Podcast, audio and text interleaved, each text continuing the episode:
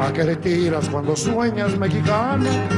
Hacerte rico en loterías con un millón. Mejor trabaja y levántate temprano. Con sueños diopios solo pierdes el camión. ¿A qué le tiras cuando sueñas mexicano? ¿Te gustaría tener 30 días de vacaciones pagadas al año?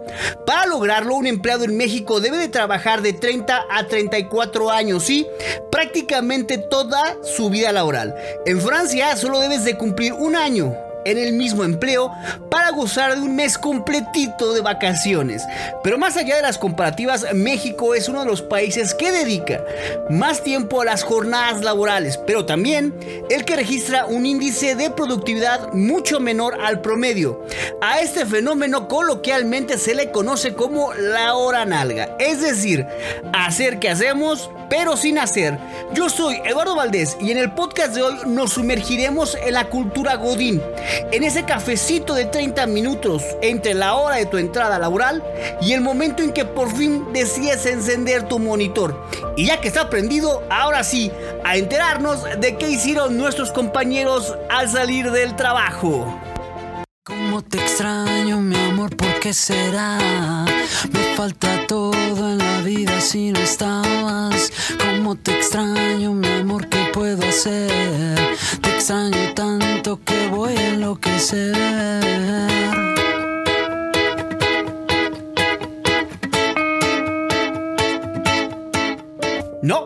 No, lo busques en Google. La hora nalga es un concepto que todo mexicano conoce, pero que la Real Academia de la Lengua no ha reconocido como parte de nuestro lenguaje. La hora nalga son de esos términos que tienes que vivir en México para saber su definición. Algo así como cooperacha, enmuinarse, école, huesear, jale refiriéndonos al trabajo. Chido, Simón, bueno, no sé si aún se usa esa frase o ya sea una frase de tío, jocho o queca. Ya chale chango chilango, cachafa chamba te chutas, noche que andar de tacoche y chale con la charola, tan choncho como una chinche, más chueco que la fayuca, con fusca con cachiporra, te pasa andar de guarura, mejor yo me echo una chela. Y chance enchufo una chava, chambeando de chafirete, me sobra chupe pachanga. En México tenemos la creencia que el pasar más tiempo en la oficina es sinónimo de productividad. Pero esto no es así y no lo decimos nosotros como resultado de alguna mala experiencia al tener algún jefe tirano que incluía como parte de sus métodos laborales que ningún empleado a su cargo podía retirarse a la hora que indicaba su contrato. Espero que me estés escuchando, maldito tirano. Bueno, bueno, bueno. Dejemos los rencores a un lado respiremos y seamos profesionales. Quiero su asesoría legal, pago por ella, pero para mí son víboras, viven del dolor ajeno, de los divorcios, de la pena y la miseria. ¿Me estoy excediendo? ¿Alguien quiere tomar café? De acuerdo con datos de la Organización para la Cooperación y el Desarrollo Económicos OCDE, los mexicanos trabajamos 43 horas por semana, es decir, 2.225 por año. 480 horas más que el promedio. En el otro extremo se ubica Alemania, país donde se trabaja un promedio de 1.363 horas al año, es decir, 892 horas menos que en México. En Japón existe un fenómeno llamado karoshi, que significa morir por demasiado trabajo, aunque el promedio de horas laboradas al año es de 1.713 horas, 542 horas menos que en México. O sea, que los japoneses no aguantan, pero nada. Pero lo más preocupante es que de acuerdo con este análisis, los mexicanos que tantas horas le dedicamos al trabajo no somos precisamente productivos. Es decir, hacemos las temidas y recurrentes horas nalgas. Para esquematizar el nivel de productividad de los países miembros de la OCDE, le otorgaron valores, siendo 100 puntos lo más productivo.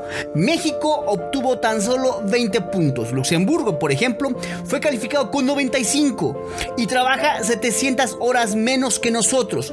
Pero por si esto fuera poco, hablando de vacaciones, los mexicanos también somos los que menos tenemos.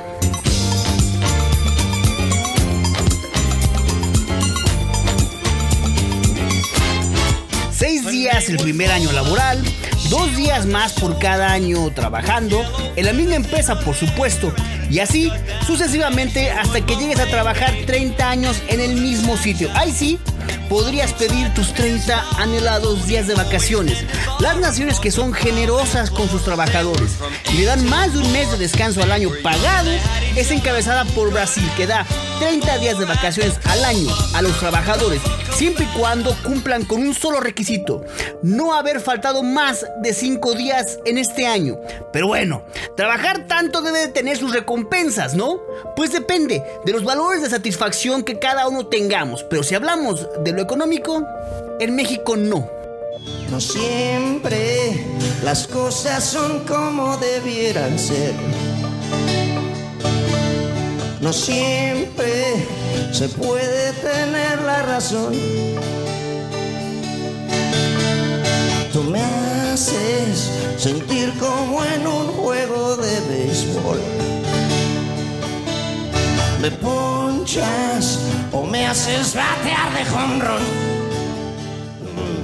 México es el país de América Latina con el salario mínimo más bajo, excepto por Venezuela, pero es comprensible debido a la crisis de gobierno y social por la que atraviesan. ¿Y nosotros qué justificación tenemos? Los discursos de los políticos indican que siempre vamos creciendo, que hay felicidad, que ya merito, que el Producto Interno Bruto pues en Mexicalandia no aplica porque hay abrazos, hay hermandad. Por supuesto que estamos siendo sarcásticos. Si estás justo en la universidad lamento ser el portador de malas noticias. Si tienes licenciatura, maestrías o incluso doctorados, seguramente me darás la razón. Un profesionista en México gana de 8 a 10 mil pesos mensuales, mientras que un comerciante informal alcanza hasta los 15 mil. Por eso no sorprende que el INEGI reporte una tasa de informalidad superior al 57%. Para la OCDE, el caso de México y sus salarios es preocupante. En un reciente informe señala que antes del gobierno de Andrés Manuel López Obrador se había registrado 17 años de crecimiento económico. Esperen, esperen, déjenme terminar. Lo que dice este señalamiento es que aún y con estos 17 años de crecimiento económico, el salario en general en México se mantuvo estancado. Es decir, que podemos pelearnos acerca de quién ha sido el mejor o el peor presidente, tomando en cuenta el PIB, que en términos reales no se ha visto reflejado en nuestro bolsillo. Pero, pero, antes de celebrar al socialismo y repudiar al neoliberalismo, término muy de moda en el presente sexenio, la OCDE se pregunta, ¿Qué pasará en México cuando, a todas luces, se prevé una contracción de dos dígitos en este famoso PIB? Crecimiento de salarios, ni pensarlo. Despidos y descuentos es lo más probable. No sé ustedes, pero yo pago la luz, el agua y la comida con dinero no con abrazos. Y me gusta tener más de un par de zapatos en mi closet. Yo soy Eduardo Valdés, quien les agradece que nos hayan acompañado a este podcast de Punto Neutro. Y les recuerdo lo etéreo, que es pelear por políticos que históricamente nos han demostrado que gobiernan únicamente para sus intereses. Hasta pronto.